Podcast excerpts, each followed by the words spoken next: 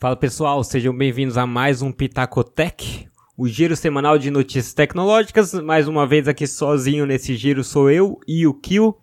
E hoje a gente vai ter um giro um pouco diferente. Cara, eu vou fazer só uns umas curtinhas assim, um monte de notícias curtinhas do que rolou na semana, não vai ter muito aquele debate, ficar discutindo e refletindo sobre alguma notícia, porque porque real mesmo é que eu não fiz a reflexão, tá meio corrido, né, fim de ano muito curso para fazer, muita coisa para terminar aí, mais o blog, o canal, então, né?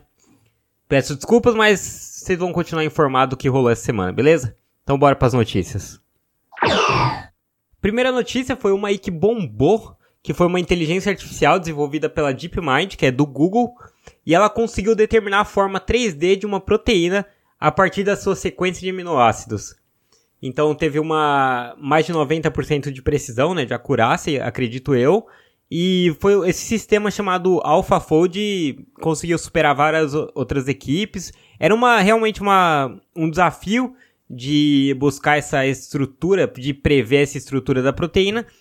Eu não manjo muito ainda o que rolou, sendo bem sincero, mas é uma parada que tá bombando, que tá todo mundo falando que nossa, foi super importante para machine learning, para medicina, porque pelo que eu entendi, essas proteínas elas são responsáveis pelo que rola dentro das células. Então, então a parada é essa, você começa a entender, né, a construção das células e aí, por que é um avanço para a medicina? Porque você vai entender como construir as células, você vai conseguir é, descobrir mais medicamentos, mais drogas, vai ser muito mais avançado, então então você acaba revolucionando, você revolucionou já a medicina, né? Esse, essa inteligência aí, provavelmente se tivesse um Nobel já de inteligência artificial, ela ganharia. Se você quiser se aprofundar um pouco mais, entender mais o que está rolando dessa IA, você pode ir aí no link da descrição que vai estar tá disponível.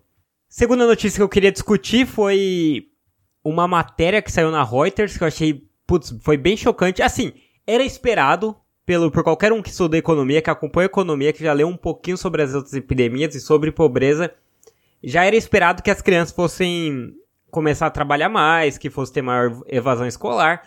Mas uma coisa meio chocante é porque é novo, né, esses apps de entrega de comida, e a Reuters encontrou, né, descobriu aí crianças no Brasil trabalhando para esses aplicativos. Então, Rappi, iFood, 99 Food e Uber Eats acabaram falhando e não conseguiram eles têm, acredito eu, regras que impedem menores de utilizar, mas enfim, eles não conseguiram conter essa participação dos menores. A gente já sabe que tem um problema grande agora.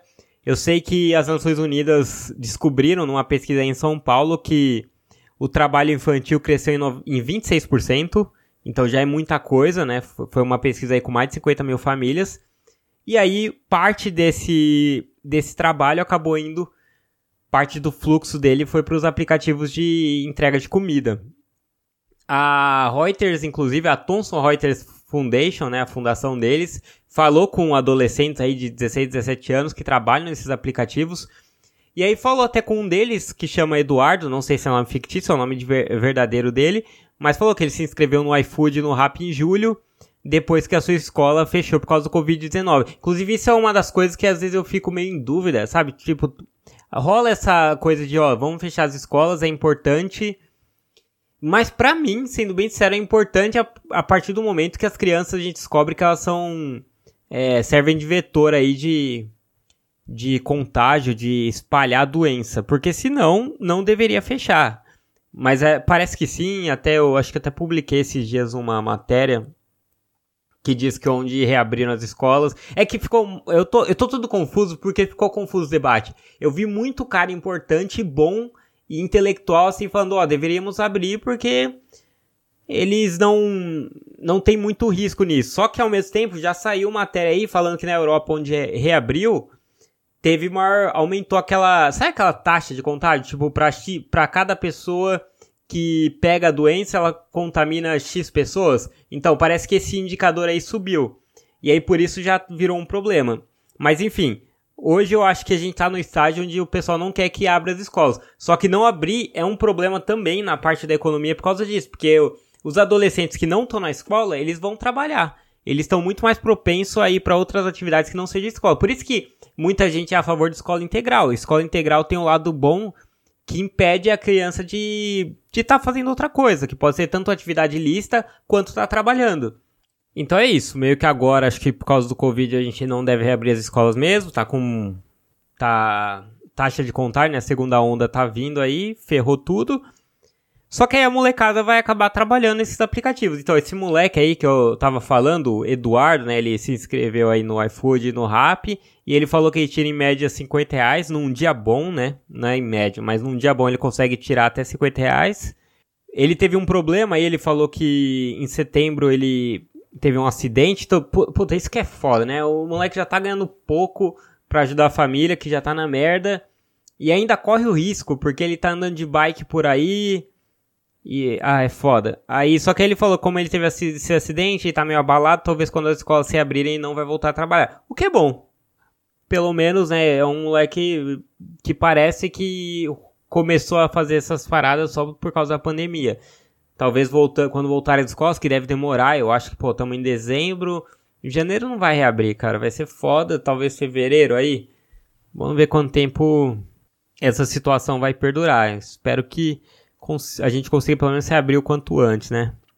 Porque não tem jeito. Essa molecada vai acabar trabalhando e os aplicativos também, na real, tem que fazer alguma coisa, né? Saiu a notícia aqui, deveriam fazer alguma algum tipo de ação, algum tipo de verificação.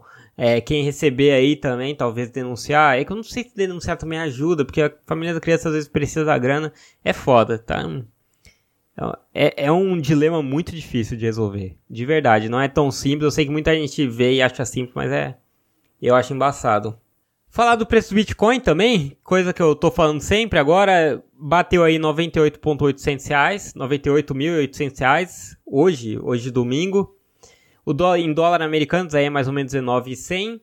Segue crescendo. É, eu acho que não vai nessa de vender carro e apartamento para comprar Bitcoin, nem, nem para fazer day trade.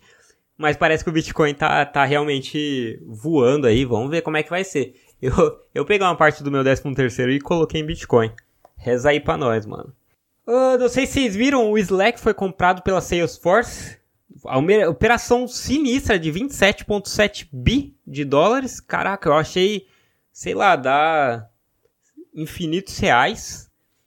E o Slack, não sei se todo mundo manja, mas ele é um messenger que a galera, que as empresas usam muito. Tipo, é um MSN que dá para você usar chat, mandar figurinha, criar thread, criar, tipo, você cria um canal específico, sei lá, pra sua equipe, aí às vezes você manda uma mensagem e você pode abrir uma thread, então aí essa mensagem não fica ocupando muito espaço, a discussão não fica ocupando muito espaço no, no chat, ele é bem maneiro. Eu curti a usabilidade, eu achei melhor do que os que eu usei até hoje, mas, mano, eu não tinha ideia de que ele valeria 27 bilhões de dólares, tipo, quase 28. E a Salesforce eu também não sabia que eles estão sinistros. Eles compraram o Tableau no ano passado. Pra quem não sabe, Tableau é tipo um software de análise exploratória pra você fazer gráfico. Ele é bem prático, então tem um monte de cientista de dados e analista de dados que usa, dá uma facilidade, facilitada boa no trampo. Mas, mano, a Salesforce tá gigantesca, tipo, e tá tirando pra tudo que é canto. Eu achava que eles eram muito focados em atendimento ao cliente, saca? Tipo, Customer Service. Tanto que o slogan dela, deles é We Bring com Companies and Customers Together. Tipo, a gente junta empresas e consumidores. Mas parece que eles estão comprando tudo e estão em tudo que é canto. Tipo, muito doido. Foi até ver na Bloomberg. As ações do cara lá em 2017 valiam em torno de 70 dólares.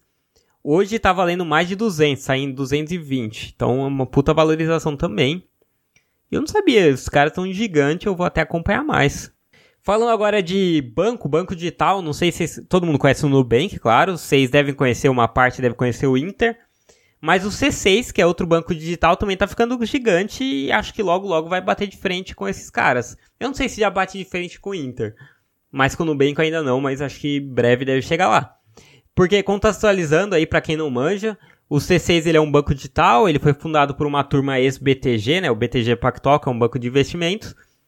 E começou a funcionar, foi autorizado pelo Bacen em 2019. E, tipo, agora com menos de dois anos de funcionamento, ele passou a valer 11,3 bilhões de reais. Rolou uma rodada de investimentos que captou 1,3 bilhões de reais de 40 investidores privados. Então, mais uma startup unicórnio, entra nesse seleto grupo aí que tem Nubank, Cantandar, Loft, por aí vai. E é maneiro, puta, eu sempre acho irado quando uma empresa assim brasileira tá explode assim de valor de mercado, fica muito grande. Mais uma polêmica aí no mundo dos gamers também rolando um projeto de lei que quer proibir que menores de 14 anos enviem ou recebam mensagens por meio de videogames. É de um deputado aí de Santa Catarina, do MDB. O nome do cara é Carlos Chiodini. Então, pros gamers aí ficarem de olho. Não, não que eu esteja criticando o cara nem nada. Mas enfim, já tem até um tempo, na verdade, que esse PL foi criado e que eu acabei pegando a notícia agora só. Eu vi no Tecnoblog e aí achei que valia a pena dar uma olhada. Eu até fui ler lá o PL. E a parada é que ele altera a lei 8069. E eu li aqui, qual, qual que é a fita da, dessa mudança? A molecada vai conseguir se comunicar, essa molecada menor de 14, a, claro, no caso desse projeto de lei ser, ser aprovado, só que só com mensagem pronta, tá ligado? Tipo, o criador do jogo, ele pode colocar uma mensagem que dê pra galera interagir, mas ia ter que ter um controle, tipo, a mensagem ia ser pré-definida. Tipo, ia ter um grupo de mensagens ali que o criador do jogo fez que você pode usar, tá ligado? Ia ter lá um, sei lá, um olá ou é, talvez é, entre em tal sala ou vamos jogar tal modelo, não sei, alguma coisa assim, ou criticando, sabe? Tipo, sei lá, faz uma mensagem pronta, porra, cara, você é muito ruim, sei lá, só pra dar uma zoadinha. E aí, e aí o molecada conseguiria se comunicar mais ou menos. É, o foda é que isso com, ia prejudicar o jogo e, tipo, prejudica a jogabilidade se não conseguir interagir em certo nível. Ao mesmo tempo, eu sei que é osso porque a galera acaba falando com uma pessoa mal intencionada, pode conhecer alguém aí, tá cheio de, de gente perigosa na internet. É que, mano, é foda, não tem como controlar tudo, tipo rede social, não tem como. Eu acho que uma coisa que eu pensei é que talvez seja uma campanha pesada para os pais ficarem de olho. Porque na real é que antigamente a gente se preocupava pra caralho com isso, preocupava muito com o que colocava na internet. Nossa, não coloca palavrão, não critica, não xinga. Só que agora tá todo mundo cagando, sabe? Tipo, ah, dane-se, rola. E rola uma porrada de merda ainda na internet, ainda é preocupante, a gente devia estar tá de olho, então acho que vale mais os pais talvez estarem de olhos. Não, não sei, mano. Eu, eu, eu tô bem dividido quanto a SPL. Não gosto num primeiro momento, só que eu sei que a gente tem que pro, pro, proteger né, as crianças. E uma última parada aqui que eu acho legal é só um comentário. Trazendo um comentário, não é bem uma notícia, mas sabe quando vem um especialista, faz um comentário e, enfim, eu, eu peguei aí na Forbes, eu achei maneiro, é que a IBM tá falando que os hackers estão de olho no transporte das vacinas contra a Covid-19. Ó a merda, mano. Eles falaram que descobriram uma campanha global de phishing. Eu não sei se vocês manjam o que é. Phishing é tipo engenharia social.